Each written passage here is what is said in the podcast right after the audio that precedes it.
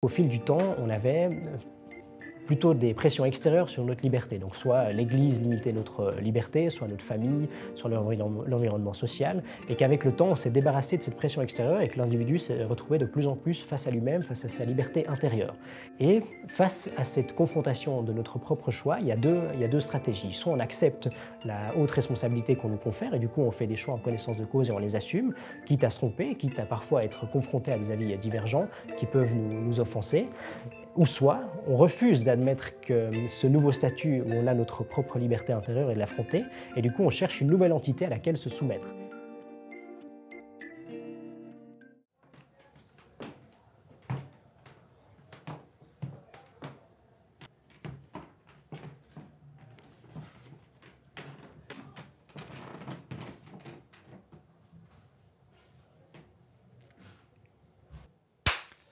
La liberté, voilà un concept qu'on nous sert à toutes les sauces, d'autant plus depuis l'arrivée de notre cher ami Covid.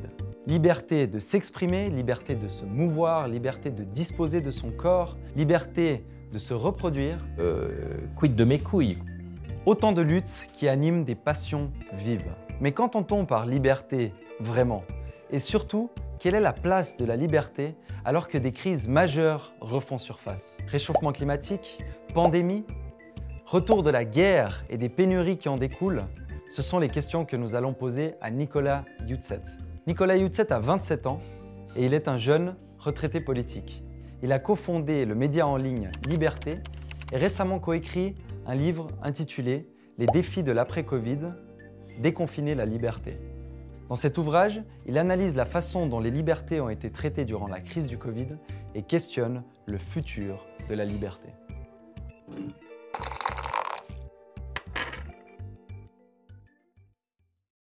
Nicolas Youtset, bonjour. Bonjour. Bienvenue à ce deuxième épisode du Microphilo. Merci pour l'invitation. Aujourd'hui, nous allons parler de liberté, mais avant d'entrer dans le vif du sujet, j'aimerais parler un petit peu de toi.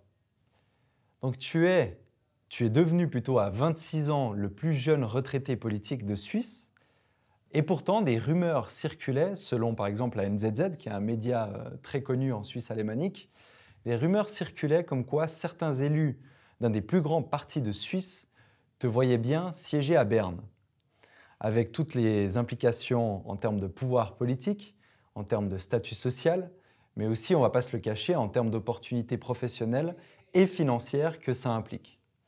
Et pourtant, tu as décidé de renoncer totalement à la vie politique, de quitter tout simplement la politique. Pourquoi? Oh, bah, c'était intéressant d'avoir le statut de plus jeune retraité politique du pays, euh, mais c'était aussi euh, par conviction. J'ai fait une analyse et peut-être une erreur quand j'ai commencé à faire de la politique. J'avais l'impression que c'était l'endroit où le débat d'idées avait lieu, où on pouvait aller avec des grandes questions intellectuelles et s'imaginer le futur de la société et discuter, soit au sein du parti ou avec les autres, de l'avenir de la nation, de l'avenir des grandes thématiques. Et je me suis très vite rendu compte que c'était une, une fausse idée. Et donc c'est avant tout de ma faute si euh, j'ai fait de la politique pour les mauvaises raisons, et c'est aussi pour ça que je l'ai quitté à la fin, parce que ça m'intéressait euh, pas vraiment, cette gestion de l'actualité, et de s'adapter simplement à ce que pense une majorité de la population à ce moment-là. Et donc l'idée que la vie politique, c'était avant tout une façon de gérer euh, l'actualité et de préparer la, la prochaine élection. Ça fait qu'on est tout le temps focalisé sur l'actualité et sur une échéance très courte. Et finalement, ça ne m'intéressait pas de devoir réfléchir de campagne en campagne et de thématiques simplement euh, sur une réforme. Moi, ce qui m'intéressait, c'était les questions de fond, de pouvoir prendre du recul, de me poser la question, mais comment ça sera dans 15 ou 20 ans? Et j'avais l'impression qu'avec le temps, à force de regarder l'actualité et d'être coincé dans l'actualité, on perdait de vue ces questions euh, plus grandes qui concernent toute la société. Donc c'était ça un des premiers constats qui fait que je ne me voyais pas faire ça sur 10, 15, 20 ou 30 ans, tout simplement parce que j'avais l'impression que ce n'est pas là où j'étais le plus utile et ce n'était pas là l'endroit où j'avais le plus de plaisir. Euh, et le deuxième constat qui, a mené à ce départ la, politique, à cette retraite euh, très jeune, c'était aussi euh, l'appréciation que finalement le, débat d'idées avait lieu ailleurs. Et que dans une société, il y a d'abord une culture, il y a d'abord une majorité qui pense quelque chose, et que c'est à cet endroit-là qu'il faut influencer un changement culturel. Et qu'une fois qu'il y a un changement culturel, à la fin, il y aura un changement politique. Mais que le, politique s'inscrit simplement dans des institutions et face à une majorité du moment et qu'il essaie de manager au mieux cet état de fait et qu'il n'a pas une grande influence sur celui-là. Donc c'est-à-dire que quand on s'engage en, politique, c'est tout à fait louable, c'est respectable, c'est même souvent impressionnant le temps que certains engagent euh, dans ces actes-là, aussi avec les récompenses que, tu as évoquées au début. Mais donc c'est pas l'endroit où on change le monde et c'est finalement se tromper et c'est faire fausse route si on croit c'est en politique qu'on pourra changer le monde. Donc j'ai fait le constat que la gestion de l'actualité ou la gestion de, choses très euh, contemporaines ou très, euh, de, très, de court terme m'intéressait moins et du coup j'ai pris un, autre chemin. Et une euh, deuxième, enfin peut-être maintenant une, troisième chose qui a aussi mené à cette réflexion, c'est que j'avais l'impression que plus on est dans ce milieu-là, plus on se conformise avec le temps, et vu qu'on a un intérêt une fois qu'on a atteint le pouvoir, une certaine notoriété, on a aussi un intérêt propre qui est plus forcément en adéquation avec ce qu'on pense. Et parfois, on doit arrêter de dire ce qu'on pense pour éviter d'avoir des problèmes à l'intérieur du parti ou tout simplement pour ne pas avoir de problème avec les gens qu'on connaît de plus en plus. Une fois qu'on connaît tous les journalistes, on a peut-être moins de facilité à défendre une opinion qui va à l'encontre des intérêts des journalistes, par exemple, tout simplement parce qu'on les connaît et ça nous embête d'être toujours l'empêcheur de tourner en rond. Et donc avec le temps, j'avais la grande peur de me retrouver dans 10 ans face à mon miroir, euh, dans la position que la NZ décrivait, et de détester ce que je vois, de détester le Nicolas que je, que je suis devenu. Et j'avais très peur de ça, et je voyais très bien que les, finalement les incitations, les incitatifs dans le monde politique. donc, ce n'est pas un reproche fait aux politiciens, mais simplement les incitatifs sont tels que dans dix ans, je me serais conformisé et sans doute j'aurais arrêté de défendre une grande partie de mes idées, tout simplement parce qu'il faut être élu, parce qu'il faut se conformer à la vie euh, du moment. Et je voyais aussi que pas mal de politiciens s'engagent pendant des années sur une thématique et tout à coup, un choc externe change complètement l'état de l'opinion et du coup, ils sont engagés pour rien. Euh, l'exemple le plus récent, c'est la guerre en Ukraine. Euh, la Russie attaque un pays et tout à coup, ce qu'on a pensé pendant 10 ou 15 ans, peut-être l'idée que la guerre, c'était quelque chose qui ne concernait plus, qu'on n'allait plus jamais voir, que c'était plus tellement important d'avoir une armée. C'est même plus ou moins ce que j'ai commencé à penser avec le temps. Tout à coup, ça s'avérait être faux. Et on, on était bien content qu'un certain nombre de pays n'avaient pas encore euh, complètement débarrassé leur armée, qu'on avait encore certaines armes qu'on pouvait fournir aux Ukrainiens. Et donc ça veut dire que toutes les personnes qui se sont engagées contre l'armée pendant 10 ou 15 ans, ils ont finalement perdu leur temps, tout simplement parce qu'il y a eu un choc externe. Et ça me paraît tellement euh, frustrant et tellement, oui, euh, peut-être même, je sais pas, c'est du gâchis au final, tout ce temps engagé. Et je préférais m'engager sur d'autres thématiques où je peux avoir un, impact ailleurs, comme à, Liberté ou à l'Institut libéral, où je contribue plutôt au débat d'opinion, donc en amont, qui à la fin changera peut-être un jour les institutions et changera à la fin la politique automatiquement. Donc en toute cohérence, tu as décidé de quitter la politique pour te consacrer entièrement au monde des idées, notamment en cofondant le média Liberté. Es euh, comme la boisson, hein, il y a un petit jeu de mots. Et euh, moi, je me demande tout simplement quelle est ta définition de la liberté et pourquoi est-ce qu'elle est aussi importante pour toi? Alors, ma définition, la liberté, elle s'inscrit toujours dans un cadre. Et ce cadre, pour moi, c'est le principe de non-agression. C'est-à-dire qu'on a le droit de faire plus ou moins ce qu'on veut tant qu'on n'atteinte pas la liberté des autres. Et ça veut dire concrètement qu'on n'a aussi pas le droit d'imposer ou de forcer quelqu'un à faire quelque chose sans son consentement. Et que toutes les relations entre individus, elles doivent se baser sur le consentement et la volonté de deux individus adultes de collaborer. Et que la seule utilité ou le seul rôle de la collectivité, de l'État, si on veut le nommer comme ça, c'est d'assurer que ce consentement soit assuré et que personne puisse forcer autrui à faire quelque chose contre sa volonté. Et donc c'est finalement une description euh, défensive de la liberté, qu'on protège une sphère privée, que chaque individu a le droit d'agir comme il le souhaite tant, qu'il n'impacte pas négativement les autres, et que le seul rôle de la collectivité, c'est de surveiller ça. Et ça s'inscrit donc dans une vision plus libérale de la société, ça inscrit aussi le principe que la majorité n'a pas le droit d'imposer euh, comme elle pense à une minorité. Donc euh, il y a certains droits qui sont inaliénables et les libertés sont pas négociables. Et que finalement, il n'y a pas tout qui est politique et pas tout est politisable. Donc ça veut dire que dans la, oui, c'est souhaitable que les individus aient un jardin secret dans lequel finalement ils échangent avec qui ils veulent, ils vivent avec qui ils veulent, ils font le métier qu'ils veulent et ils collaborent librement avec d'autres individus adultes et que la majorité ou que la société n'a pas le droit de leur dire euh, comment ils doivent vivre et les forcer à faire quelque chose qu'ils ne veulent pas. Et ça s'inscrit en, donc dans une vision plutôt libérale de la société, et en contrepartie, de l'autre côté, on aurait une vision plus collectiviste, finalement, de la liberté, qu'on peut appeler la liberté euh, positive. Et donc les gens qui ont une approche plus euh, collectiviste de la société, ils visent de donner des droits à quelque chose, à l'ensemble des individus. Et quand on donne un droit à quelque chose, que ce soit un droit au logement, un droit au travail, donc toujours des droits positifs à quelque chose, on va forcément à l'encontre des droits de liberté négatifs. Parce que si on doit forcer quelqu'un à loger un individu alors qu'à la base il ne voulait pas le faire, ça va forcément contre son consentement et contre sa volonté. Donc il y a deux visions de la liberté qui s'affrontent. Une qui souhaite sacraliser l'individu et lui permettre de s'exprimer de s'associer, vu que c'est un animal social avec qui il souhaite, et le faire de manière libre sans qu'une vision sociétale puisse lui être imposée, et de l'autre, euh, de politiser l'ensemble des transactions entre individus et de ne pas forcément mettre en avant euh, l'individualité, la différence entre, entre gens, et de dire que le collectif peut imposer sa manière de voir aux gens. J'ai l'impression qu'il y a une sorte de tension entre ces deux définitions de la liberté, négative, positive, elles se confrontent continuellement.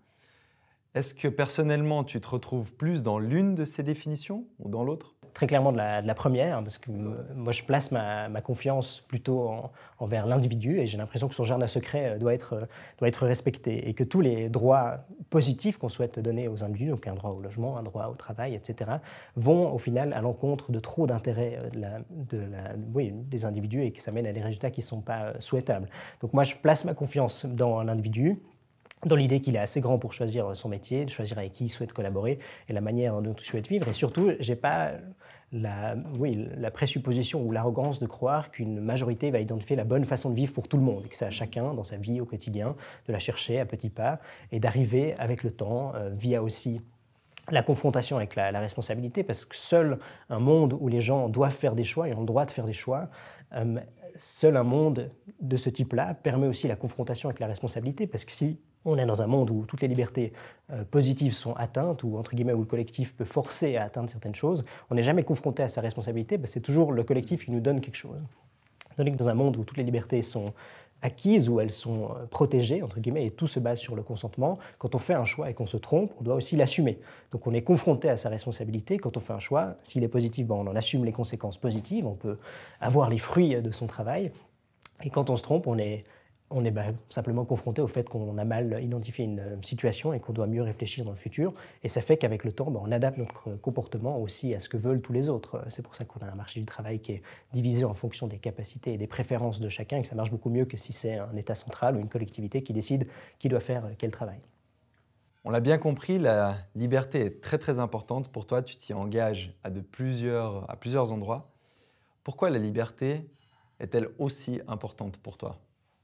Bon, euh, d'abord pour les raisons historiques, parce que les euh, modèles euh, démocratiques occidentaux qui se basent sur la liberté et la confiance placée envers l'individu et moins envers le collectif, et qui met la primauté de l'individu et de ses différences en avant, fonctionnent mieux tout simplement. Donc déjà, il y a l'aspect historique qui montre qu'un pays comme la Suisse, ben, elle permet à ses citoyens de mieux s'en sortir qu'un pays qui est autoritaire, qui ne respecte pas la division du pouvoir et qui ne respecte pas le jardin secret des individus. Donc déjà, il y a un aspect historique qui montre que ce modèle, sur le plan de l'efficacité, il est meilleur l'efficacité, c'est pas tout. Donc, c'est-à-dire qu'il y a ce bilan sur le plan économique, sur le plan sociétal, etc., etc., qui fait que les individus vivent mieux dans les pays libres que dans les pays moins libres.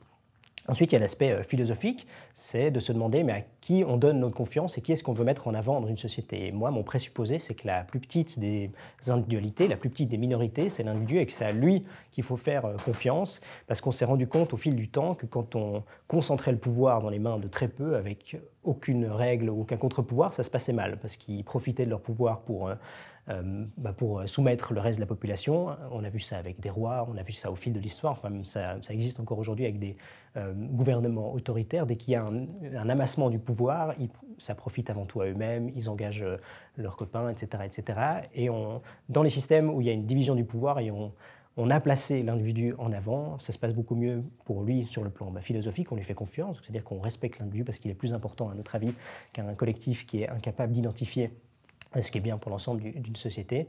Et donc, sur le plan économique et même logique, ça fonctionne mieux, et aussi parce que sur le plan philosophique, on consacre notre confiance à la plus petite des minorités, donc c'est euh, finalement de respecter l'individu dans ce qu'il est et de lui permettre d'exprimer bah, sa créativité, sa différence, et de trouver tout seul, avec les semblables qui lui font confiance, des solutions qu'on n'aurait jamais pu imaginer. Donc les sociétés qui se basent sur la liberté et la confiance envers l'individu sont également les sociétés les plus à même bah, de trouver des, vaccins efficaces, de trouver euh, les moyens technologiques d'innover, de trouver euh, comment vivre plus longtemps, comment éviter de, mourir autant tôt que dans le passé, etc. etc. Donc c'est-à-dire que la liberté a un aspect positif, c'est qu'elle permet des résultats qui sont inattendus et que évidemment ça paraît un peu chaotique de l'extérieur. mais l'output est tellement plus euh, significatif et impressionnant que ça vaut la peine de permettre entre guillemets ce chaos dans, le chemin pour que la finalité qui n'est pas déterminée, contrairement à un, modèle plus euh, dirigiste, euh, l'output est tellement plus intéressant que ça vaut la peine de placer notre confiance dans les individus.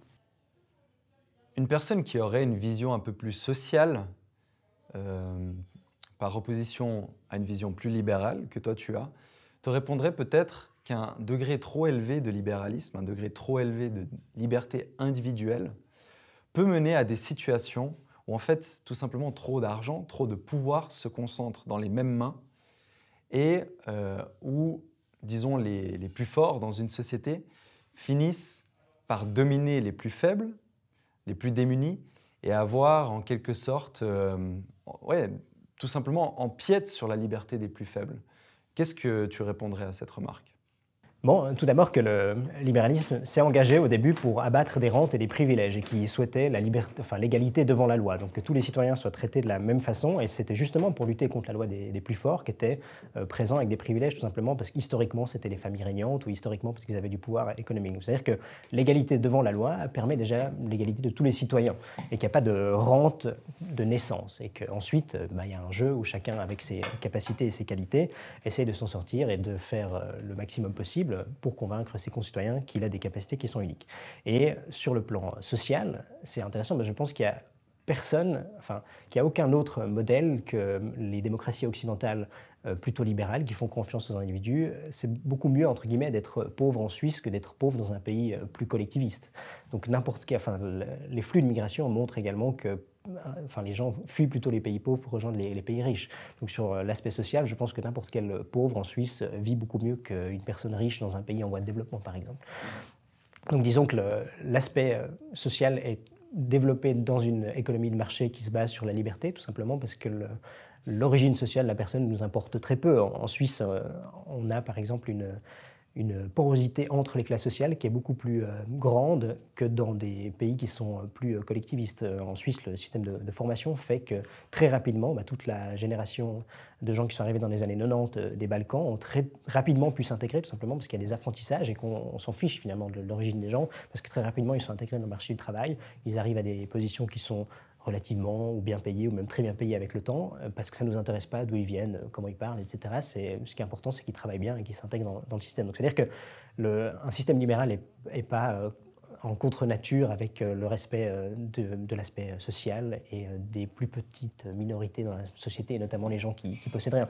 Moi, je viens d'une famille, mon père est agriculteur bio et ma mère un jardin d'enfants, on n'est pas du tout euh, des privilégiés, donc par nature, j'aurais aucun sens, enfin, j'ai aucune raison historique ou familiale de défendre un, modèle qui privilégierait les riches, tout simplement, je ne le suis pas. Donc par intérêt personnel, je le ferai euh, déjà pas. Et euh, donc la, la conviction rejoint l'idée que dans la réalité, des systèmes ouverts, et notamment des économies très fluides comme l'est la Suisse, permettent à quelqu'un comme moi bah, de changer de, structure sociale, de changer de milieu, de parvenir en partie grâce à mon travail, en partie du capital culturel que j'ai hérité de mes parents, et en partie grâce à la chance de qui tu croises dans la, vie, te permettre bah, de changer de milieu. J'ai pas, pas envie d'être agriculteur comme mon père, ça ne me plaît pas forcément, mais c'est possible en Suisse parce qu'on on peut suivre des formations, on peut suivre des passerelles, on peut finalement étudier plus ou moins ce qu'on veut et trouver sa voie. Donc c'est très important que l'ensemble du système permette justement cette expression euh, la personnalité. Mhm. Tu as sorti un livre récemment intitulé La liberté post-Covid, déconfiner la liberté, j'aime bien la formulation. Euh, et en fait, ce, ce, livre m'amène justement à aborder le cœur du sujet. Aujourd'hui, on a des crises euh, très importantes qui font leur retour. On a eu donc une pandémie entre 2020 et maintenant. Euh, l'histoire du vaccin dont tu as parlé avant. On a le réchauffement climatique. Aujourd'hui, on est, à Fribourg, ici en Suisse. Ça fait deux semaines qu'il fait 35 degrés. Euh, on transpire un petit peu, j'espère que ça ne se voit pas trop à la caméra, mais pour l'instant, on s'en sort. Euh, ensuite, on a d'autres problèmes, comme le retour de la guerre en Ukraine et toutes les pénuries qui s'en suivent, en fait. Et tous ces gros problèmes, ces gros problèmes majeurs, en fait, demandent des mobilisations collectives importante et urgente. Et moi, la question que je me pose dans tout ça, c'est que faire de la liberté individuelle justement quand des, des mouvements collectifs importants sont nécessaires, voire vitaux? Bon, si on prend l'exemple du, Covid, c'est assez intéressant, notamment en tant que Suisse, de pouvoir voir que des pays qui nous entourent ont répondu très différemment à cette crise. En France, on a eu un discours euh, quasiment martial avec un président qui expliquait qu'il était en guerre et avec un confinement très drastique. Et en France, le, paternalisme ou même le, maternalisme a été poussé au point où chacun devait signer une circulaire pour sortir de chez lui ce qui paraît complètement absurde et infantilisant à n'importe quel Suisse, et ça le choquerait de devoir remplir ce genre de mesures. Ensuite, de manière générale, durant une crise, on est d'accord de suspendre beaucoup de nos, valeurs fondamentales, alors que et donc on accepte des choses qu'on n'aurait jamais acceptées en temps normal. Si on avait expliqué à n'importe quel Suisse quelques mois avant euh, l'arrivée du Covid qu'un conseiller fédéral allait lui parler tous les mercredis et lui expliquer quoi faire, il aurait rigolé, il aurait expliqué je ne connais même pas le nom de ton conseiller fédéral. Donc euh, en temps de crise, on, est, euh, enfin, on accepte de revenir sur une partie de nos valeurs fondamentales et je pense que c'est plutôt un danger, mais ce qu'on a pu voir et ce qui était à mon avis intéressant, c'est que les pays ont réagi de manière différente et la Suisse, avec son modèle plutôt basé sur la responsabilité des gens, donc il allait beaucoup moins loin, il a aussi tardé avant d'agir, tout simplement parce qu'il avait l'impression que c'était intéressant de voir ce que font les autres, est-ce que ça marche, est-ce que ça fonctionne pas. Et dans un premier temps, il a toujours essayé de confier la responsabilité à l'autorité qui était le plus proche euh, de la thématique, du le plus proche du, terrain. Donc là, c'est le fédéralisme, par exemple, de, de voir qu'une situation épidémique n'était pas forcément la même à Genève qu'au Grison et que ça faisait peut-être sens euh, de regarder bah, ce que font les cantons, est-ce que la situation évolue dans le bon sens ou pas. Et donc j'ai l'impression que, avec le recul, désormais, on a pu voir que ne pas réagir tout de suite dans l'affolement comme a pu euh, le faire la France et complètement infantiliser euh, les citoyens, ça fait que déjà tout à la fin, la société est moins polarisée qu'en France. En France, il y a des gens qui se détestent et qui se parleront plus jamais. En Suisse, on a réussi notamment par la décentralisation et par le fait de voter dessus à la fin, d'en discuter, aussi de sortir une partie de la tension qu'il y avait au sein de la population. Mais un des points qui est marquant de cette crise et qui est sans doute euh, assez problématique aussi pour le futur, c'est qu'on a arrêté de faire la, différence qu'on faisait auparavant dans les démocraties occidentales. C'est que soit un comportement était légal, et s'il était légal, on n'avait pas le droit euh, de le poursuivre, soit il était interdit. Et donc, euh, la grande différence qu'on a fait pendant cette crise, c'est qu'on a commencé à juger moralement et à essayer d'ostraciser des gens qui avaient un comportement qui était légal.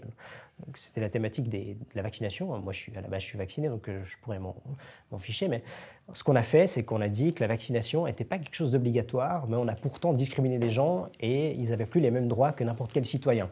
Et c'est une grande problématique quand l'État commence à faire euh, une sorte de, enfin, quand il ne voit plus la limite très claire entre la morale et la loi. Donc soit un comportement est légal et du coup on n'a pas le droit de, on n'a pas le droit d'ostraciser une partie de la population et de leur enlever une partie des droits, ou alors il devient illégal et on assume jusqu'au bout en disant que la vaccination était tellement importante que chacun devait le faire. Et là à ce moment-là, bah, c'est comme la vitesse sur l'autoroute, chacun, chacun doit rouler au maximum à 100 sinon il se fait amender. Et donc cette différence entre la morale et la loi fait que la sphère privée des individus a plus été respectée et qu'on est revenu sur un principe fondamental euh, qui est celui des libertés négatives, qu'on n'a pas le droit de forcer quelqu'un sans son consentement à se comporter de telle et telle façon. Mm-hmm. Donc je pense que cette euh, différence qu'on a fait et cette volonté également collective de demander à la politique de tordre le bras à des gens qui ne se comportaient pas comme nous. Encore une fois, moi j'étais vacciné, mais j'avais pas une haine profonde contre les gens qui ne se vaccinaient pas. Peut-être qu'ils se trompaient dans leur analyse, peut-être qu'ils avaient des bonnes raisons, j'en sais rien. Je pense plutôt que c'était faux de ne pas se vacciner, mais j'avais pas cette volonté par le collectif, par la politique, de les sanctionner, de, de, même de les discipliner finalement, de les faire vivre de la même façon que moi je souhaitais vivre. Et je pense que cette leçon de la crise euh, doit être apprise et ne doit pas être répétée parce qu'avec ça, on tend la société. Ce sont typiquement des questions qui risquent de revenir pour des sujets comme est-ce que je peux prendre l'avion? Est-ce que je ne peux pas prendre l'avion? Combien de fois par année? Est-ce que je peux utiliser euh, de l'énergie? Combien d'énergie euh, est-ce que je peux utiliser chez moi? Combien d'eau est-ce que je peux dépenser? Voilà, c'est des questions qui vont revenir. Même argumentaire, c'est, enfin, disons que le, danger de la pandémie est beaucoup moins dangereux que ce que représente le réchauffement climatique, si on est tout à fait honnête sur le plan simplement factuel. Le, réchauffement climatique risquerait de faire déplacer des, millions de personnes, va changer complètement notre façon de vivre, tandis que la pandémie, le, Covid était évidemment une pandémie dangereuse, a tué énormément de gens, était énormément très dangereuse pour des gens qui avaient des comorbidités, etc., etc. Mais en comparaison avec le réchauffement climatique, c'était beaucoup moins dangereux. Donc, avec exactement le même argumentaire, on pourrait imposer un pass, un pass climatique et tel et tel comportement ne serait plus permis. Et on ferait de nouveau cette absence de différence entre la morale et la loi. Et c'est, à mon avis, très dangereux et surtout pas très efficace. Parce qu'au final, soit il y a une économie parallèle qui se crée avec des gens qui avaient des faux certificats Covid, et surtout, ça discrédite complètement la, la parole publique sur le long terme. parce qu'on utilise finalement la politique pour imposer une façon de vivre aux gens alors qu'ils ne le souhaitaient pas. Et comment on fait du coup?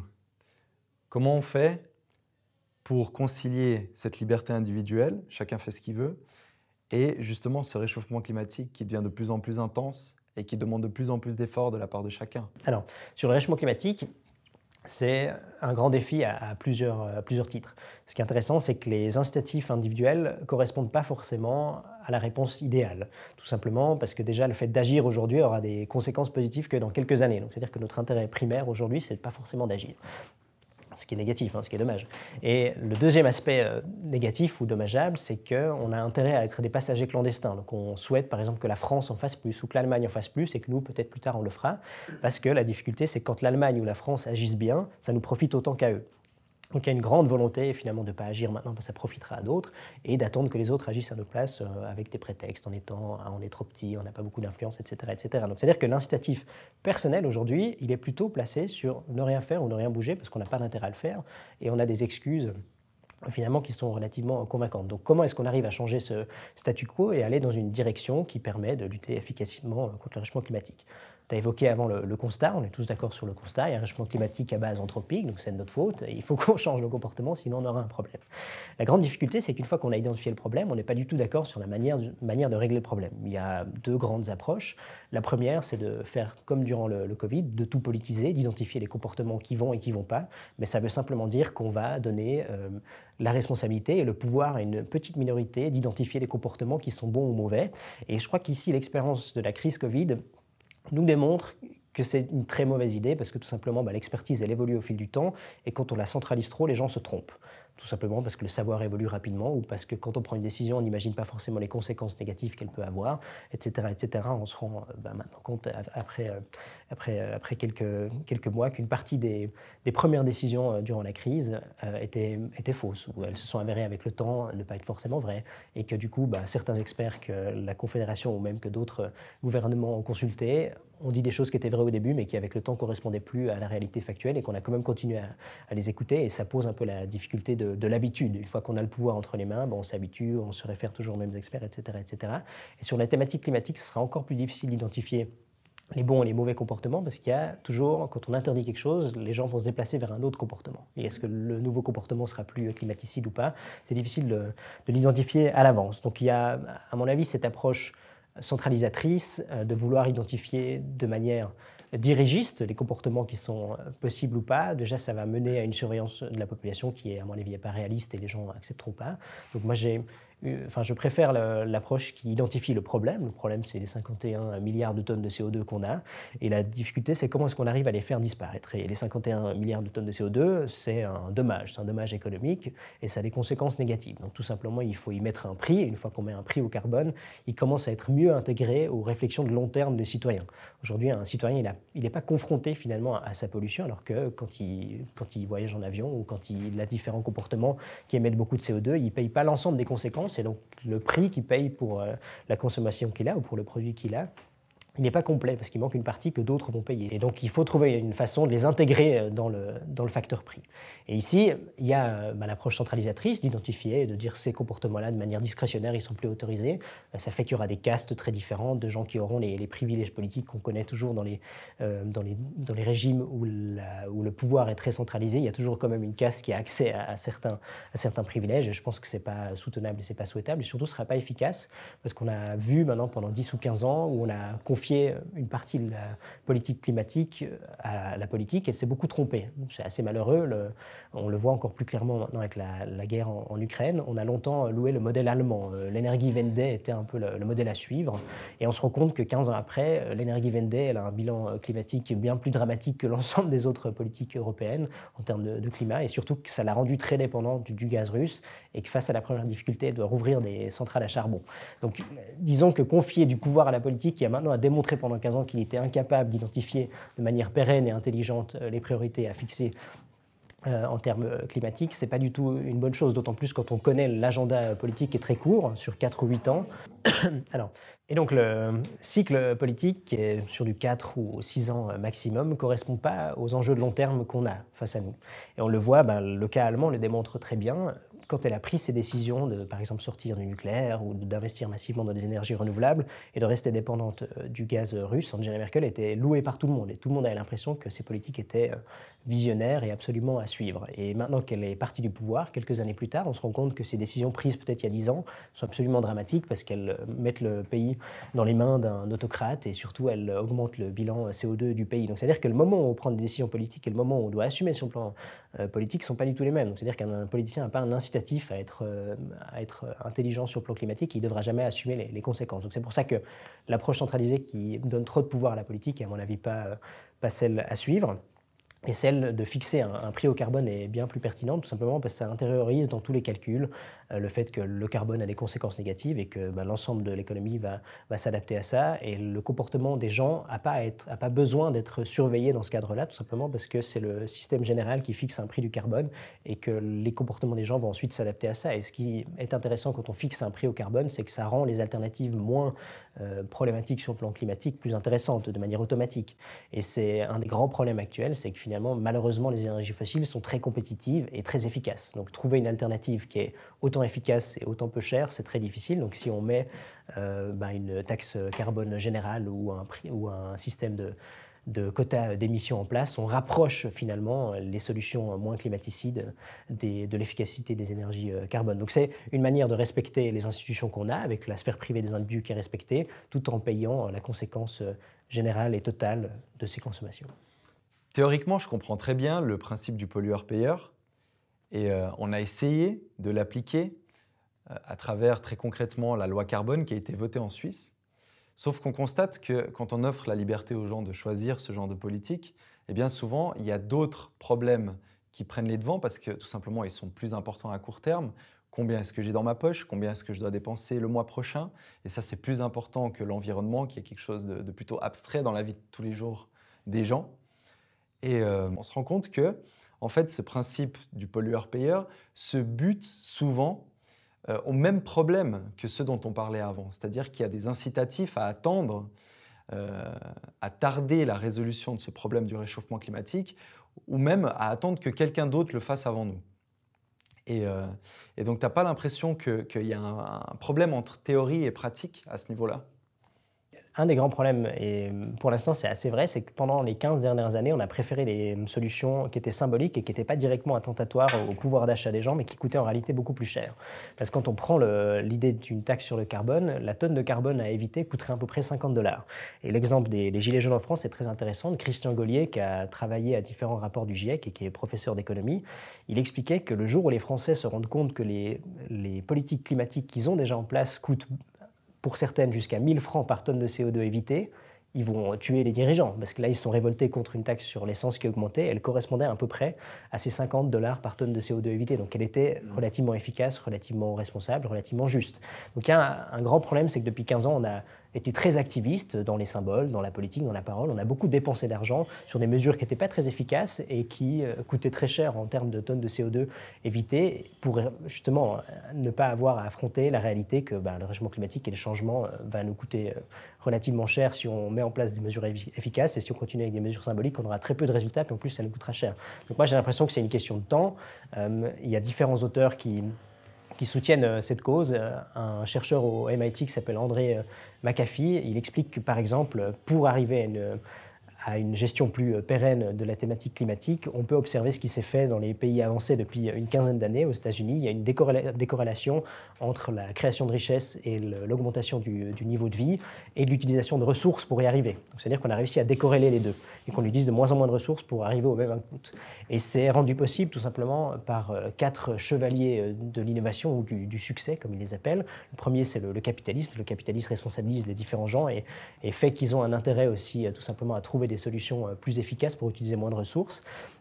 Le, deuxième, c'est le, facteur d'innovation, de permettre un système politique où l'innovation est possible et où les gens peuvent récolter les fruits de ça. Et les deux autres euh, critères qui sont importants, c'est d'avoir une, une population qui est très active et très intéressée par la thématique. Et ici, on l'a eu euh, depuis cinq ans, la, enfin, la, population s'est bien plus intéressée à la thématique climatique que par le passé, et ça fait que tout simplement la pression sur les entreprises, sur les dirigeants, sur tout le monde est beaucoup plus, euh, beaucoup plus forte. Et mon, appréciation, c'est qu'avec le temps, les gens vont beaucoup mieux comprendre qu'on a 51 milliards de tonnes de CO2 à éviter, qu'on a un budget limité pour y arriver, et que du coup, à peu près chaque mesure devrait être observée à l'aune de ça. Est-ce qu'elle coûte beaucoup plus que 50 dollars par tonne de CO2 évité, et est-ce qu'elle est euh, efficace ou utile, ou simplement symbolique face aux 51 milliards de tonnes qu'il faut éviter? Moi, j'ai l'impression que la maturité de la population est déjà bien plus avancée euh, que la maturité du système politique en place et que les, mesures vont, avec le temps, être vues de manière beaucoup plus critique par les, citoyens et que du coup, cette, que ces quatre critères, le capitalisme, la capacité d'innover et surtout la pression de la population et des gouvernements qui sont proches des demandes de la population vont mener à des solutions de plus, de plus en plus efficaces. Et la grande question de fond, face au réchauffement climatique, c'est aussi pourquoi est-ce qu'on affronte le réchauffement climatique et au nom de quoi? Et là, la, difficulté, c'est qu'à mon avis, les démocraties occidentales, elles souhaitent euh, combattre le réchauffement climatique avant tout pour euh, sauvegarder un modèle qu'elles aiment bien. Elles aiment bien vivre euh, plutôt dans l'opulence, plutôt dans des systèmes où elles vivent longtemps en bonne santé, avec une vie qui est moins impactante que dans le passé. Et la plupart des pays émergents souhaitent rejoindre le modèle, le modèle occidental, tout simplement parce que comme ça, on vit plus longtemps, on vit en meilleure santé, on a des meilleures écoles, on a une meilleure formation. Donc ça veut dire que on ne va pas être capable de combattre le réchauffement climatique si le but final, c'est pas de sauvegarder ce modèle-là et de permettre aux citoyens de vivre de la même façon.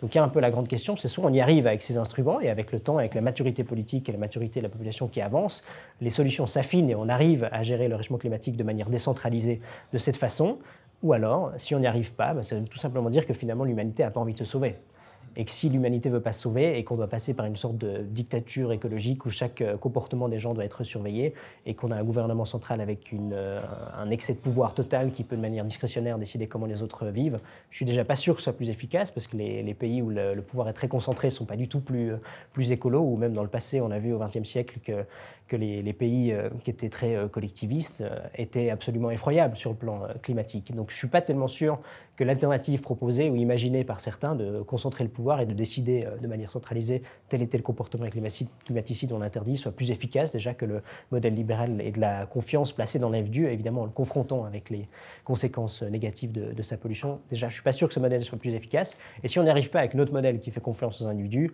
est-ce qu'on veut vraiment sauver le monde? Si on doit passer par une euh, dictature pendant 50 ou 60 ans et que les résultats au final ne sont pas efficaces. Donc au nom de l'humanité l'image qu'on a de l'humain, c'est la seule solution qui est face à nous. Donc soit on y arrive tous ensemble, soit on n'y arrive pas.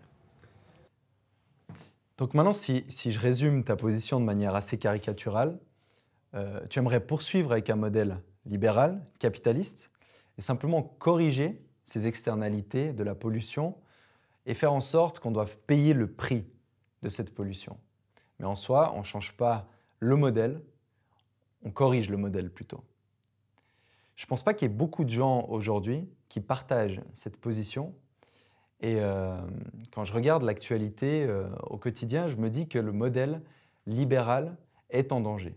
Le libéralisme, tout simplement, paraît, aux yeux de beaucoup de gens, être un modèle obsolète. Tu as dépeint avant euh, une, vision assez dystopique de dictature écologique, surveillance des comportements, etc. Selon toi, quel est l'avenir du libéralisme? Est-ce qu'il a un avenir? Et si oui, quel est son avenir?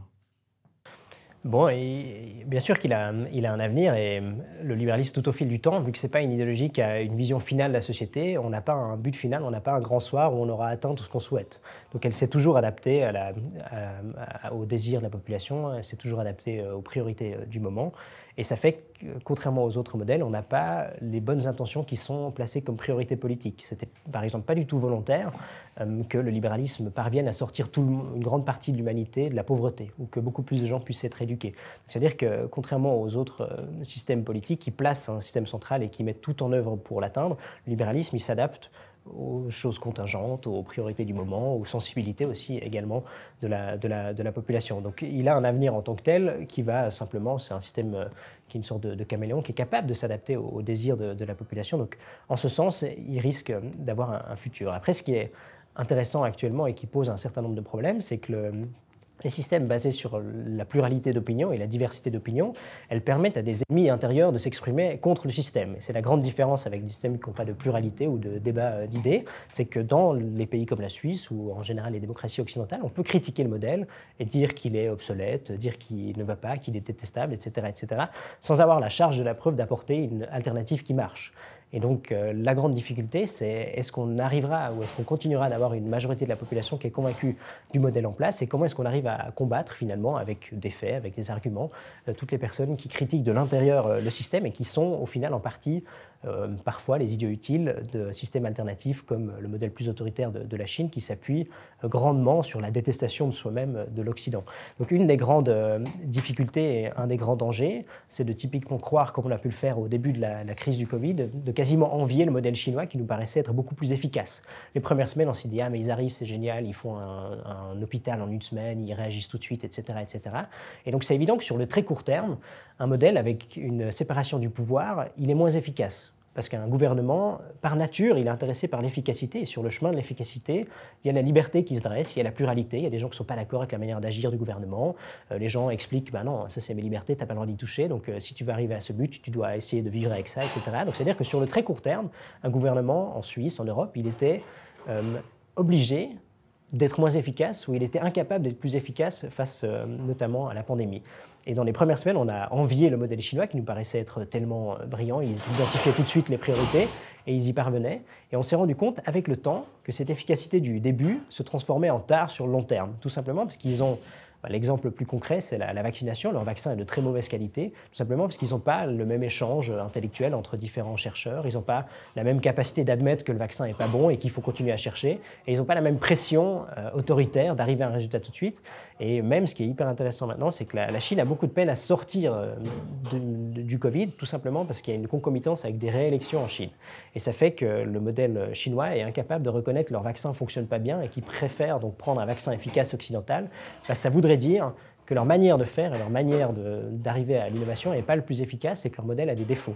Et donc on préfère, pour des raisons politiques et d'accaparement du pouvoir, refuser ça et donc continuer avec des confinements très extrêmes, plutôt que de reconnaître bah, que la pluralité euh, politique et que la concurrence a, atteint des meilleurs résultats ailleurs et qu'il faut s'en inspirer. C'est-à-dire que ce qu'on a pu voir avec le Covid, c'est que sur le court terme, on peut être jaloux entre guillemets des autres modèles, mais que sur le long terme, des modèles démocratiques avec un peu de chaos en cours de route sont plus efficaces. Et c'est intéressant parce que dans le livre qu'on a écrit sur l'après-crise, il y a notamment une étude de deux euh, chercheurs américains qui est présente et eux, ils expliquent que sur le très long terme, les démocraties occidentales sont plus à même de parvenir à une bonne santé de l'ensemble de la population. Donc la santé publique est mieux respectée dans les systèmes démocratiques, tout simplement parce que déjà la population peut râler quand ça ne va pas, quand elle identifie euh, des gens qui polluent ou quand elle identifie des systèmes sanitaires qui ne sont pas adéquats. Et également la, pluralité des opinions force les différents dirigeants à être responsables et à se rendre compte qu'ils bah, risquent de ne pas être réélus à la prochaine élection s'ils se comportent n'importe comment. Et surtout, les chercheurs peuvent librement exprimer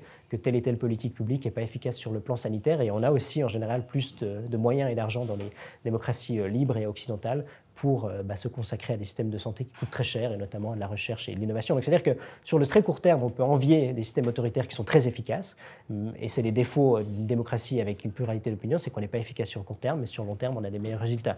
Donc c'est en, général un peu la, réponse du, du libéralisme, c'est qu'effectivement, sur le court terme, on est peut-être moins efficace pour euh, lutter contre certains modèles, mais sur le long terme, on est meilleur pour atteindre ensemble la, vérité, qui ne peut pas être établie à l'avance et qui doit passer par un chemin euh, bah, de débat contradictoire, de recherche recherche et également de, capacité à échouer et de reconnaître qu'on a échoué et d'essayer d'autres mesures. Euh, pendant le, confinement, c'était hyper intéressant en Suisse de voir que les cantons réagissent différemment et qu'on s'est inspiré de certains cantons. Le canton des Grisons euh, de tête avait une stratégie de test qui était pertinente et tous les autres cantons le recopiaient après. Si on avait simplement une mesure centralisée comme en France, on aurait, juste, on aurait juste fait l'erreur pour tous sans capacité d'apprendre euh, de cette erreur. Est-ce que tu penses que le réchauffement climatique peut être une porte d'entrée pour que des modèles plus euh, centralisés, comme en Chine, des modèles voire communistes, pénètrent en Europe et en Occident Bon, sur le réchauffement climatique, je pense que ce n'est pas, le, plus dangereux pour le modèle occidental parce que tous les modèles alternatifs sont encore plus mauvais que nous. Euh, en, Chine, le, climat, ce n'est pas du tout une priorité, à part pour des raisons euh, très contingentes. Quand une ville est trop euh, polluée, bah, les gens meurent et se révoltent contre le régime en place. Donc ils réagissent simplement à ce genre d'incitatif. Mais sur le, sur le très long terme, ils n'ont pas les meilleurs outils que nous pour y arriver. tout simplement parce qu'ils ont d'autres priorités. Quand on veut rester en place, la priorité c'est de convaincre la population et ce n'est pas tellement ce qui va se passer dans 30 ou 40 ans. Donc la capacité à gérer le long terme est bien meilleure dans les démocraties, tout simplement parce que les, les gens dans 30 ou 40 ans pourront toujours voter et seront toujours impliqués. Donc j'ai l'impression que sur le réchauffement climatique, c'est moins, moins un problème, mais il y a plus une détestation culturelle de l'Occident et une capacité à beaucoup euh, critiquer facilement le modèle en place, en, oubliant que si c'est si difficile de s'en passer, c'est qu'il a finalement un résultat très, très intéressant, c'est qu'au fil du temps, il a permis euh, ce qu'Angus Deaton appelle la grande évasion, donc la sortie de la pauvreté, la sortie euh, de la mort infantile, la sortie de l'absence de capacité à lire ou à écrire, et ça fait que bah, la pauvreté dans le monde a, a, baissé en pourcentage malgré le fait que la démographie a explosé. C'est-à-dire que son bilan est plutôt intéressant et que ça pose même problème très euh, concret, euh, notamment en lien avec le réchauffement climatique, c'est que les pays les plus avancés, les plus riches, sont plus à même de réagir et de limiter les dégâts de catastrophes climatiques. Donc on réagit beaucoup mieux à, je sais pas, à, des, situations climatiques extrêmes en Suisse que dans un pays en développement, simplement parce qu'on a les technologies et le savoir pour limiter euh, les dégâts. Donc c'est souhaitable que tous les pays en voie de développement, et c'est ce qu'ils souhaitent aussi, atteindre, donc mener leur grande évasion et se rapprocher encore plus du modèle occidental pour être mieux à même de, de réagir au, au réchauffement climatique et aux conséquences négatives. Évidemment, ce sera lié en partie avec euh, de la pollution, avec euh, des, émissions de CO2, mais c'est un compromis à faire. Euh, on ne peut pas reprocher à certains pays de vouloir rejoindre le modèle qui a bien marché. Et donc c'est aussi en partie notre responsabilité de trouver des solutions technologiques qui permettent de faire baisser l'impact CO2 partout dans le monde. Donc 2030, 2040, en Suisse, on vit toujours dans une société libre, tout va bien? Moi, c'est un choix. Hein. La liberté, c'est l'oxygène de la société, mais il peut disparaître. François Sureau explique que, par exemple, en France, l'oxygène, la liberté a quasiment disparu parce que les différentes entités politiques, euh, lui, il explique que la droite a abandonné la liberté comme euh, tradition et que la gauche a abandonné la liberté comme projet sociétal. Euh, tout simplement parce qu'à chaque, euh, à chaque situation qui paraît critique, euh, des ennemis de la liberté trouvent qu'il faut renier une partie de la liberté. Donc à droite, c'est quand il y a des attentats. dès qu'il y a un attentat, on souhaite des mesures pour nous protéger et que l'État fasse quelque chose pour nous protéger. Ce qui fait au final, c'est qu'on a moins de liberté qu'avant, mais qu'il n'est toujours pas apte à, nous, nous, protéger. Et de l'autre, dans l'autre camp politique, chaque défi collectif est bon pour renier sur une partie des libertés et revenir dessus. Donc si, on, si, dans 20 ou 30 ans on a toujours un modèle libéral, ça dépendra avant tout de nous et de notre capacité à se rendre compte que quand l'oxygène, la liberté disparaît, c'est aussi euh, nous en tant que citoyens qui avons moins de capacité à agir, de capacité à se différencier et également de choisir euh, nous-mêmes et pas de manière autoritaire la direction d'une société.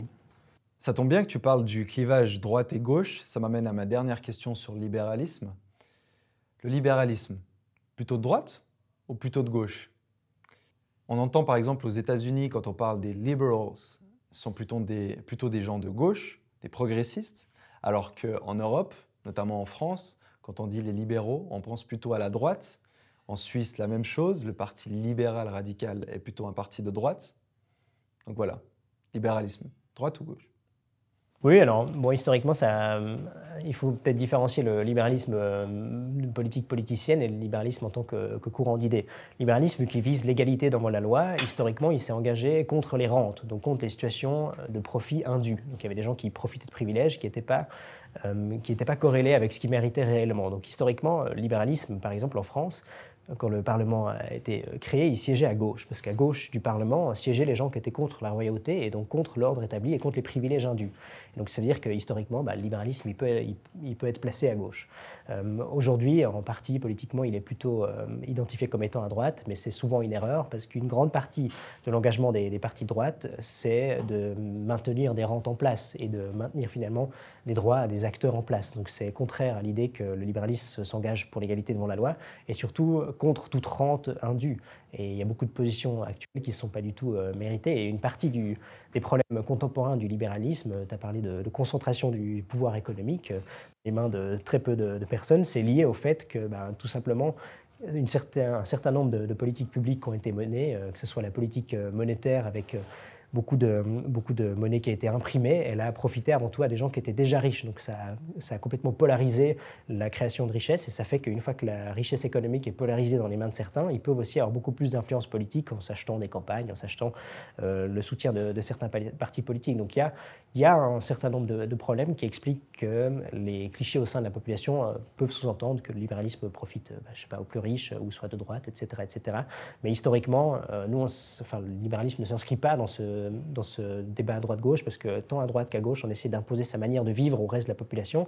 Et le libéral expliquerait qu'il est euh, justement au haut d'une sorte de triangle et que lui, il souhaite simplement mettre en place un système où un jardin privé est respecté pour chacun et qu'au sein de ce jardin privé, à condition de respecter les libertés d'autrui, chacun peut se comporter comme il veut et que du coup, il y a très peu de place pour la, politique. Une société réellement libre, elle n'est pas du tout politisée parce que les gens règlent leurs problèmes directement entre eux et choisissent avec qui ils collaborent. Donc, euh, toute société très politisée euh, va à l'encontre d'un modèle libéral et correspond plutôt à l'angle droite-gauche d'affrontement pour arriver au pouvoir et d'avoir un maximum de pouvoir. Donc en temps de crise, le libéralisme se fait attaquer sur les deux fronts. Bon, en temps de crise, c'était intéressant parce qu'on a vu euh, bah, durant des manifestations des gens qui étaient euh, d'habitude pas du tout d'accord, qui, étaient, euh, qui étaient tout à coup réunis. Donc, c'est-à-dire que la liberté réunit en fonction de la situation des horizons très différents. Mais oui, en, en temps de crise, c'est l'ennemi parfait de dire que le, chaos permis par la liberté euh, des gens euh, doit être réglé de manière centralisée. Donc quand il y a un attentat terroriste, euh, c'est la droite, et quand il y a des crises climatiques ou autres, c'est la gauche qui explique que... François Sureau résume ça en disant que pour les ennemis de la liberté, les temps sont toujours mauvais et qu'il y a toujours une raison de limiter la liberté. Donc je crois que face à n'importe quelle situation de crise, c'est important quand on a des, valeurs de pouvoir les garder, notamment et spécialement face à la crise, parce qu'on n'a pas des institutions pour quand il fait beau, on a des institutions pour quand il, quand il pleut, quand il, quand il y a des mauvais temps, quand il y a des pandémies, quand il y a des guerres, et que c'est à ce moment-là qu'on voit vraiment si on y tient. Et je pense que la Suisse, en comparaison internationale, a par exemple démontré qu'il était beaucoup plus respectueux des libertés euh, des gens, également respectueux de la responsabilité qu'ils avaient, euh, quitte à voir qu'une partie des individus est plus du tout capable d'assumer ses responsabilités, que c'est aussi une leçon pour nous-mêmes de se poser la question pourquoi est-ce qu'une partie de la population est plus habituée à devoir assumer ses responsabilités et de pouvoir euh, de nouveau encourager cette capacité à être responsable dans le futur? J'aimerais parler un petit peu de liberté d'expression maintenant. Je ne sais pas si tu as vu récemment cette histoire à, l'Université de Genève, en fait. Euh, un professeur de Genève a invité un, professeur français euh, pour venir donner une conférence sur la question du genre. Et euh, je crois qu'une vingtaine de personnes devaient participer à cette conférence. Et finalement, la conférence n'a pas pu être donnée tout simplement parce qu'un groupe de militants a en quelque sorte pris d'assaut la salle et l'a empêché de parler euh, tout en agitant des banderoles, euh, dont une assez intéressante disait Ton livre, c'est de la merde, on l'a pas lu. Euh, et en utilisant d'autres moyens dissuasifs pour qu'il pour ne puisse pas parler. aux États-Unis et ailleurs, on voit aussi des militants typiquement conservateurs empêcher la diffusion de certains livres dans les écoles, interdire certains livres. Donc sur les deux fronts, il y a une sorte de volonté de censure Qu'est-ce que ça t'évoque, toi, ces histoires? Bon, d'abord, une, efficacité assez, euh, assez marginale, on va dire, de l'engagement de ces personnes-là, parce qu'ils ont fait taire un professeur, mais ils ont fait une publicité absolument monstre.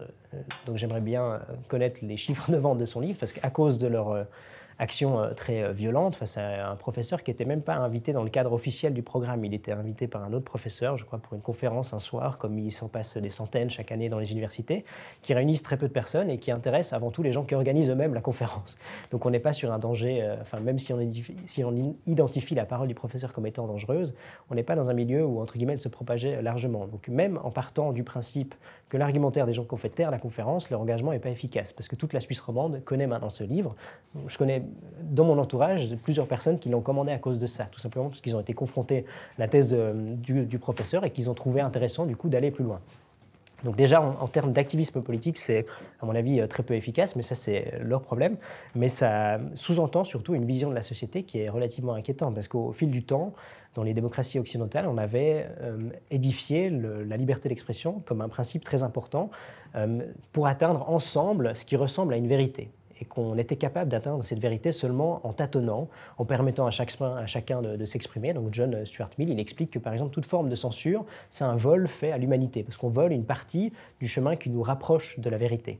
Et que si on ne permet pas à des avis divergents de s'exprimer, ben, ça veut tout simplement dire qu'on n'est plus capable d'identifier euh, et de s'en approcher et qu'on crée ce qu'on appelle des dogmes morts. Quand il y a des choses qui sont présentes dans la société, qu'on n'a plus le droit d'en parler, tout simplement, il se peut qu'on se soit trompé et que les preuves qu'on avait euh, au moment T où on a atteint cette vérité du moment, elles ne s'avèrent pas vraies avec le recul et que donc tout simplement ce refus d'accepter les avis contradictoires, d'en discuter ensemble, même d'aller à la conférence de ce professeur, je ne connais pas bien euh, ce qu'il défend, mais tout simplement d'aller à sa conférence et de lui poser la question, ou de même de dire de manière très critique que sa thèse n'est pas convaincante et donc de manière rationnelle, en se basant sur une approche qui veut que ce n'est pas tellement le messager qui est important, mais le message, et que n'importe quel message peut être porté par une personne en ayant des arguments rationnels, et que, quelle que soit la personne, ce message peut en tant que tel se rapprocher de la vérité.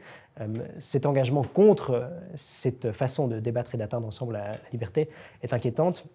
Bah, ça veut aussi tout simplement dire que l'aspect rationnel n'est plus important et que finalement l'émotion, qui est le contraire de l'intelligence, l'intelligence c'est la capacité, certes, d'être heurté par un propos, même d'être vraiment touché, de trouver que le propos est, abject, mais d'accepter qu'on va le contrer par des arguments et pas par la violence. Et ici, la, mise en avant de l'émotion comme critère pour interdire la parole d'autrui, déjà, il est complètement arbitraire. Ça dépend forcément de votre sensibilité à l'émotion et surtout qui définit quel genre de parole est du coup autorisé ou pas. Euh, parce qu'il y a une, violence objective qui a été ressentie par ce professeur, quelles que soient ses idées, qu'elles soient bonnes ou pas, il a objectivement été violenté. Et euh, la vingtaine de participants n'a pas pu assister à une conférence, tout simplement parce qu'une troupe de personnes a, jugé que ces idées n'avaient pas le droit de s'exprimer. C'est-à-dire que de placer le curseur non plus sur le débat rationnel et l'échange d'idées, quel que soit le, messager, mais de s'intéresser au message et de mettre en avant les émotions liées à la personne, déjà ça va bah, à l'encontre de la manière dont on a avec le temps souhaité atteindre la vérité ensemble. Et ça pose plus généralement un problème qui est théorisé par euh, différentes personnes, notamment par Eric Fromm dans son livre sur la peur de la liberté. Il explique, il explique qu'au fil du temps, on avait plutôt des pressions extérieures sur notre liberté. Donc soit l'Église limitait notre liberté, soit notre famille, soit l'environnement social, et qu'avec le temps, on s'est débarrassé de cette pression extérieure et que l'individu s'est retrouvé de plus en plus face à lui-même, face à sa liberté intérieure. Et dans les sociétés occidentales, avec des individus euh, plus isolés qu'auparavant, où la famille a moins d'importance, où le collectif, l'Église, l'État ou un roi n'a plus d'influence sur notre famille, on est confronté face à nos propres choix. Et face à cette confrontation de notre propre choix, il y a deux, stratégies. Accepte la haute responsabilité qu'on nous confère, et du coup on fait des choix en connaissance de cause et on les assume, quitte à se tromper, quitte à parfois être confronté à des avis divergents qui peuvent nous, nous offenser. Ou soit on refuse d'admettre que ce nouveau statut où on a notre propre liberté intérieure et de l'affronter, et du coup on cherche une nouvelle entité à laquelle se soumettre. Et le genre de mouvements qui interdisent des conférences de, manière préventive. Donc finalement, ils veulent faire taire la parole avant qu'elle soit exprimée, ce qui paraît orwellien et même dangereux, tout simplement, parce que peut-être que le professeur était d'accord de nuancer et de discuter et d'expliquer que certes, il s'est trompé sur certaines choses, j'en sais rien, mais il était peut-être même ouvert à un dialogue ouvert. Et ça fait que quand on refuse d'admettre la possibilité d'être confronté à sa liberté intérieure, on essaye de se soumettre, notamment dans ce genre de mouvement, à des, nouveaux, à des nouvelles pressions, à des nouveaux groupes. Donc il y a une possibilité de se soumettre, c'est de se soumettre au conformisme, de se soumettre à la vie majoritaire du moment. C'est ce qui s'est passé notamment pendant le, le, Covid. Pendant le Covid, une majorité de la population jugeait que c'était très important et vital de se vacciner et que tout le monde devrait suivre cette opinion. Et donc, en se conformant à la majorité, on a essayé de, casser, entre guillemets, la minorité qui existait, qui ne se vaccinait pas. Donc ça, c'est une façon de faire, se conformer à la majorité et de complètement ostraciser les gens qui pensent différemment, parce que les gens qui pensent différemment, même s'ils se trompent, en fait, ils se rappellent qu'une alternative est possible, et du coup, ça fait une sorte de dissonance cognitive, et ça nous rappelle violemment qu'on ne veut pas assumer la possibilité qu'il y ait des avis divergents. Et une autre façon de, réagir face à cette liberté individuelle nouvelle qui place l'individu euh, dans sa spécificité et son individualité, c'est de rejoindre des mouvements qui assignent à résidence des individus et qui jugent que en fonction de son origine ethnique, en fonction de son orientation sexuelle, on fait partie d'un groupe et qu'on n'est plus un individu dans ce groupe-là, mais qu'on a des intérêts en tant que groupe. Et euh, ça mène bah, très concrètement à des réactions violentes en expliquant que bah, tel et tel groupe n'a pas le droit d'être stigmatisé et qu'on a le droit de faire taire des paroles parce que la, stigmatisation mène à des, à des aspects négatifs pour cette communauté-là. Et du coup, en réaction violente communautaire, on refuse d'admettre que la diversité est possible et que l'intérêt de ce groupe-là est plus important que le débat ouvert d'idées. Comment on réagit face à ça? Bon, il n'y a pas mille une façons. Déjà, de ne pas être relativiste euh, face à la violence. Euh, c'est un cas intéressant, ce qui s'est passé à l'Université de Genève. Dans un premier temps, l'université a réagi avec une certaine euh, fermeté en expliquant qu'ils allaient porter plainte et que ce genre de comportement allait à l'encontre de ce qu'ils estimaient être un endroit où on peut discuter, un, endroit où on affine son esprit critique, où on n'utilise pas de la violence pour faire taire un, opposant qui ne partage pas nos opinions. Et avec le temps, ils ont adouci leur position et ils ne se sont pas rendus compte que les mouvements qui sont face à eux, ils ne sont pas du tout là pour euh, changer à la marge euh, le système, mais ils sont dans une approche complètement différente où euh, le débat rationnel n'a pas d'intérêt, où euh, l'universalisme n'est plus du tout euh, souhaité, où certaines opinions peuvent être interdites a priori. Et donc elles sont dans une volonté de reprendre le pouvoir. Et l'université, en donnant, en revenant en partie sur sa position, n'a pas du tout compris qu'ils étaient face à un mouvement qui, à petit feu, allait imposer leur façon de voir dans l'université. Et que si on accepte aujourd'hui qu'une conférence peut être interdite de manière violente, il y aura mille, suites et mille, fois la même chose dans, dans le futur.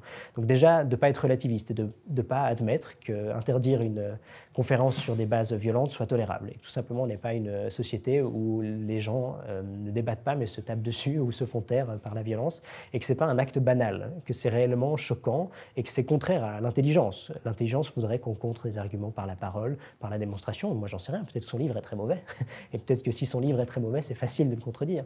Et, et c'est aussi euh, une formule connue de, de François Sureau, c'est qu'en agissant de la sorte, on montre finalement que la liberté de notre prochain nous importe très peu.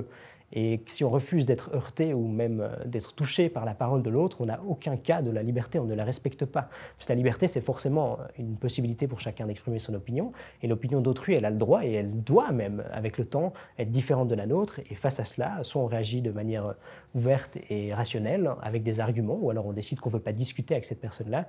Mais la faire taire, ça va à l'encontre même de l'idée qu'on est des individus euh, avec une éducation et capables d'argumenter rationnellement. Donc selon toi, au nom de cette recherche collective de vérité, la liberté d'expression devrait être totale, sans aucune limite?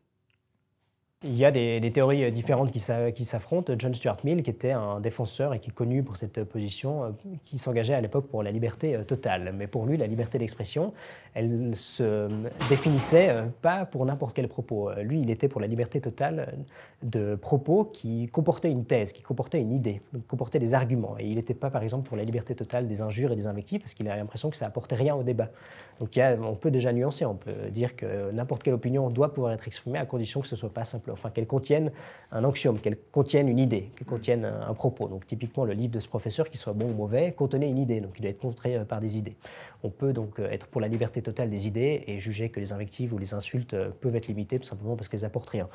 Ça pose ensuite la, question de la difficulté de définir ce qui est réellement une insulte, à partir de quoi on est dedans, et surtout qui la, la contrôle. Et je pense que c'est illusoire. On, a vu que chaque fois qu'on confiait ce pouvoir à des entités politiques ou autres, ça se passait soit très mal parce qu'on commençait à, à censurer des propos d'opposants et que très vite on était euh, dans des critères arbitraires. Donc moi je serais pour euh, la liberté absolument totale de, l'opinion avec peut-être une réserve sur la, diffamation, parce que la diffamation elle porte atteinte à ton euh, capital économique ou à ta réputation qui peut être ton métier et donc de manière active un concurrent pourrait te porter préjudice en répandant des, des, bêtises ou des choses fausses sur toi et du coup ça peut réduire ton capital économique et dans ce genre de cas-là je serais par exemple tout à fait d'accord qu'on puisse porter plainte et avoir un droit à réparation. Donc sur la diffamation j'ai une nuance, mais sinon sur n'importe quel propos, même les propos abjects et les plus bêtes de Donald Trump qui racontent n'importe quoi, si on ne si on peut pas les contrer par des arguments, ça se transforme en dogme mort. En fait, on a décidé que Donald Trump était un abruti, mais on le prouve même plus. Et ça veut dire que tout simplement, les gens qui pensent que Donald Trump dit pas des conneries, bah, ils se retrouvent entre eux dans des cercles plus clos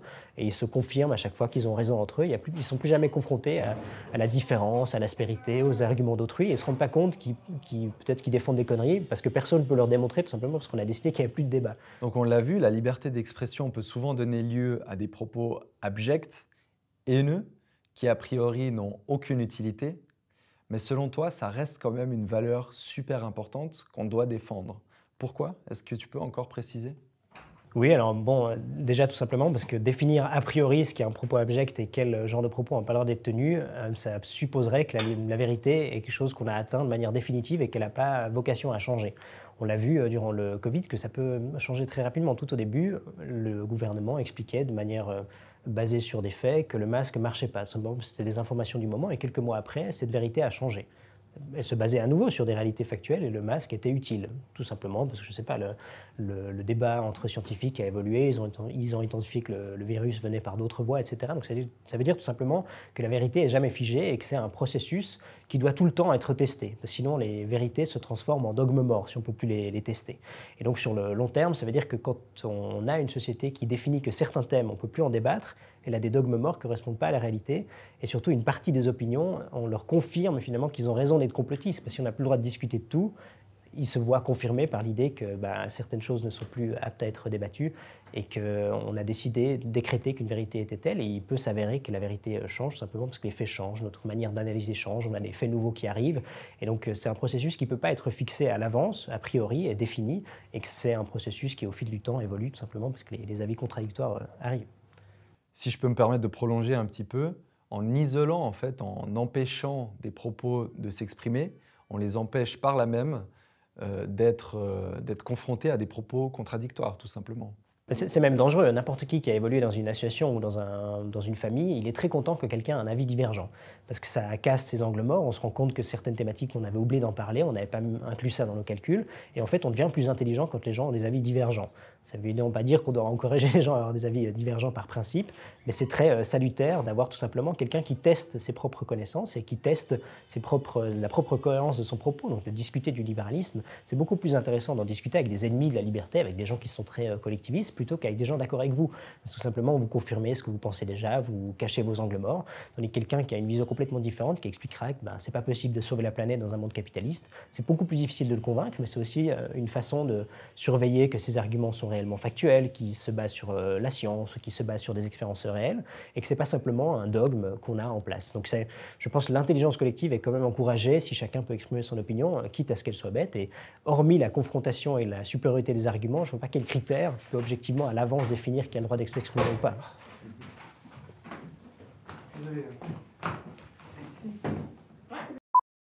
C'est exactement ce qu'on essaye de faire au Café Philo, en fait, c'est de ramener des gens qui viennent euh, d'horizons différents et de confronter leurs idées, de les aider à les nuancer aussi. Euh, on a l'habitude de terminer nos podcasts en parlant du café philo avec euh, notre invité. Et moi, la question que j'aimerais te poser, c'est est-ce que tu penses que le café philo est un agent de liberté? Est-ce qu'il participe d'une façon ou d'une autre à rendre ses participants plus libres? Oui, bien sûr. Alors l'exercice de l'esprit critique et de la confrontation avec des avis euh, divergents ou même euh, convergents, le, fait de se confronter fait qu'on a un esprit critique plus développé et euh, il n'y a rien de plus, il a rien de plus chiant pour un gouvernement qu'une population éveillée qui se pose des questions, qui remet en question ce qui est fait, qui imagine des alternatives. Donc sur le principe même, encourager la, la discussion et l'opposition d'arguments, ça renforce l'esprit critique et du coup ça renforce aussi la société civile et ça fait que tout gouvernement sera confronté à une population beaucoup plus réactive. Et de manière générale, ça participe aussi à une sorte de création de contre-pouvoir au sein de la société civile qui fait que la démocratie continue de vivre. Parce que des gens qui s'intéressent à la chose publique permettent tout simplement euh, d'éviter des, dérives euh, autoritaires de, la part du gouvernement parce qu'elles seront identifiées tout de suite et c'est des gens qui s'intéressent à la chose euh, publique. Et de manière générale, des auteurs comme Alexis Tocqueville expliquaient que les démocraties meurent le jour où la société civile ne s'intéresse plus à la vie en commun. Et c'est parfois ce qui arrive dans certaines sociétés. On, entend par exemple que c'est plus difficile de trouver des gens qui s'engagent dans les communes, dans les associations. Et donc des, des, initiatives comme celle du Café Philo euh, participent à contrecarrer finalement cette idée que la société civile ne s'intéresse plus à la chose publique. Et c'est également intéressant, parce que ça permet de faire passer le message que la chose publique, c'est pas toujours de la politique, qu'on peut en faire euh, dans le cadre d'une association en discutant, et que le débat d'idées est beaucoup plus intéressant dans ce genre de cadre-là, j'imagine, que dans un débat contradictoire de politiciens qui veulent juste avoir raison sur l'autre et qui veulent accéder au pouvoir. Donc c'est une démarche qui à mon avis, respecte l'intelligence parce qu'elle permet aussi la nuance. Elle permet d'accepter qu'autrui était plus convaincant que nous aujourd'hui et que c'est pas grave. Donc j'ai plutôt l'impression que ce genre d'initiative est intéressante pour la société en général et que surtout pour les individus qui y participent, elle permet de cultiver, une sorte d'amour de la complexité aussi, de se rendre compte que c'est pas si facile, qu'il suffit pas simplement de demander à la politique d'agir, mais que chaque problème nécessite une réponse très circonstanciée, différenciée et complexe. Ça m'inspire en fait une autre question par rapport au libéralisme. Je me permets de revenir un petit peu en arrière. Euh, en fait, j'ai l'impression que euh, le, libéral, dans sa façon de dire euh, chacun fait ce qu'il veut et tant que tu respectes, tu respectes ma liberté, je respecte la tienne, il y a un certain désintérêt de la chose publique et dans un certain idéal libéral, il n'y aurait pas de politique, il n'y aurait pas d'État, tout simplement. Comment tu résous ce paradoxe? Moi, je suis d'accord. Euh, idéalement, il y aurait pas de. En fait, la société ne devrait pas être politisée parce que les gens, euh, la société civile et la chose publique serait quelque chose qui concernerait les individus simplement en tant que groupe. Donc, le Café Philo, c'est une initiative qui, au fond, est libérale. C'est des gens qui se réunissent alors qu'ils n'ont pas d'intérêt à le faire. Et euh, si la société était remplie que de Café Philo et de beaucoup moins de débats de politique politicienne où les gens se confrontent et se battent finalement pour avoir un, privilège grâce à, grâce à la politique que la majorité peut leur octroyer ou une minorité bien organisée peut obtenir des privilèges par la Euh, si on n'a plus tous ces mécanismes-là, ça ferait tout simplement que déjà les gens sont beaucoup plus euh, pacifiés et sont aptes à discuter de, questions de fond plutôt que de, se, passionner tous les trois mois pour un, un sujet de politique politicienne. Donc a priori, si la population n'est plus occupée par l'idée que via une majorité, il peut imposer sa manière de, vivre aux autres. Il sera occupé par les convaincre dans la vie de tous les jours, avec euh, son entreprise, avec euh, sa communauté, sa manière de vivre. Et il mettrait en place du coup des exemples concrets de pourquoi est-ce que ma façon de vivre est supérieure à la tienne. Et il aurait plus cette euh, capacité de passer par la coercition politique pour l'imposer à autrui. ça veut dire que les relations seraient plus pacifiées entre gens, mais elles seraient pas finalement, elles seraient, elles seraient tout autant politiques, mais de manière consentie entre les gens. Et on pourrait discuter, ben, est-ce que mon modèle fonctionne mieux, comme on discute aujourd'hui, est-ce que mon entreprise fonctionne mieux et pourquoi Donc euh, voilà, j'ai l'impression qu'une société sans euh, politique politicienne et sans parti politique serait pas plus, euh, plus, enfin, serait pas moins vivante. Les gens auraient beaucoup plus de temps à consacrer à ce qu'ils sont eux-mêmes et à se développer, et à développer leur personnalité. C'est même intéressant parce que le fait de pouvoir confier l'ensemble de son action à la politique, ça fait que tu t'engages plus dans la société civile. C'est ce qui se passe dans les, dans les, petites communes. On a l'impression que tout se passe à Berne et que ça n'a de toute façon aucun sens de s'engager dans sa commune, ce qui est devenu un peu vrai avec le temps. Euh, j'ai fait 4 euh, ans dans une petite commune de, 2000 habitants et euh, ce que tu décides dans une commune, au final, c'est la grandeur des trottoirs et quelques budgets, mais 80% je crois de tête du budget est défini à l'avance par des obligations légales cantonales ou, ou fédérales. C'est-à-dire que ça n'a plus tellement d'intérêt, hormis la volonté de donner du temps et d'avoir du plaisir de t'engager pour la société au niveau euh, communal. Et ça, c'est un problème. Ça veut dire qu'on a donné l'illusion aux gens qu'on pouvait simplement transférer notre pouvoir à la politique et que c'est la politique qui gérait nos conflits alors que théoriquement, ça devrait concerner la société civile et que ça devrait être euh, à chacun de prendre une partie de cette responsabilité en faisant un café philo, en, faisant, en, se, mettant dans un comité d'un club de basket local ou en s'engageant simplement dans la vie associative de sa, de sa région. Et je pense vraiment que cette politisation et cette idée qu'on peut simplement transférer la responsabilité de nos problèmes à la politique, ce qui se passe notamment sur la question climatique, la, question climatique, quand on regarde les sondages, tout le monde a envie de faire quelque chose, mais après, quand on est confronté à la réalité et qu'on doit vraiment faire quelque chose, il n'y a plus personne, tout simplement parce qu'on a envie de la transférer à autrui. Et ça, je pense que ça part malheureusement de la politique de l'esprit et de l'idée qu'on peut vraiment transférer notre responsabilité à autrui et que le gouvernement, euh, sur des raisons absurdes, trouverait tout à coup une, euh, une manière d'agir qui correspondrait à ce qu'il faut faire. Alors que ce n'est pas du tout euh, réaliste parce que les gouvernants sont autant, enfin, ont autant de défauts que nous en tant qu'individus et ils sont incapables de manière centralisée d'identifier les solutions qui correspondent à l'ensemble des individus, tout simplement parce que les individus sont divers. On arrive à ma dernière question. Le but du café philo est de démystifier la philosophie Penses-tu que c'est un bon objectif, une bonne ambition? Et comment bien le faire? Oui, alors sur le, principe, tout est toujours une porte d'ouverture pour autre chose. Euh, on peut commencer par euh, des euh, débats qui sont peut-être moins spécifiques qu'à l'université, un cours de philosophie, mais ça ne veut pas dire que ça n'a pas de valeur. C'est une manière d'intéresser les gens et de discuter d'une thématique. Et ensuite, à la sortie de la, séance, quelqu'un va sans doute se dire Ah, bah, ce débat m'a intéressé sur, je sais pas, le sens de la vie, et je vais lire un philosophe qui s'est positionné là-dessus de plus en détail. ça veut dire que tout est une question d'échelon et d'étape. Et c'est comme si on expliquait à quelqu'un Ah, mais il ne faut pas que tu lises des livres sur le sport, parce que le sport, c'est bête. Alors que c'est très intéressant que quelqu'un prenne le temps de lire et que peut-être euh, peut que trois ans après, il va lire un, livre beaucoup plus compliqué et qu'il aura pris du plaisir à, lire. Donc là, c'est la même chose, cette euh, manière peut-être un peu méprisante de dire Ah, il ne faut pas que n'importe qui s'intéresse à la philosophie. Euh, c'est une manière méprisante de dire que le savoir doit être réservé à certaines personnes. Et je pense que c'est déjà faux sur le principe. Et c'est même si c'était le cas, hormis la démonstration réelle de ça, il n'y a personne qui peut le définir a priori. C'est la même chose que si on disait ah ben la physique quantique c'est pas fait pour le grand public. Ben, le grand public il se rend compte quand il s'y intéresse. en fait, il se rend compte que la physique quantique c'est pas fait pour tout le monde. Et la philosophie c'est sans doute la même chose. On peut discuter de philosophie, on se rend compte ah ben c'est trop compliqué pour moi, peut-être j'ai pas les armes. Et peut-être quand on lit des auteurs de philosophie, on se rend finalement compte que c'est pas pour nous. Mais peut-être que 10%, 20% des gens qui participent à ça vont aller plus loin, vont se poser plus de questions. Donc je crois que euh, la porte d'entrée est intéressante et après c'est toujours la question de qu'est-ce que les gens en font. Mais euh, sur le principe, c'est une initiative qui est intéressante et c'est après à vous de voir euh, qu'est-ce qui se passe 5 ans, 10 ans après, quel bilan en font les participants. Nicolas Hutset, merci. Avec plaisir.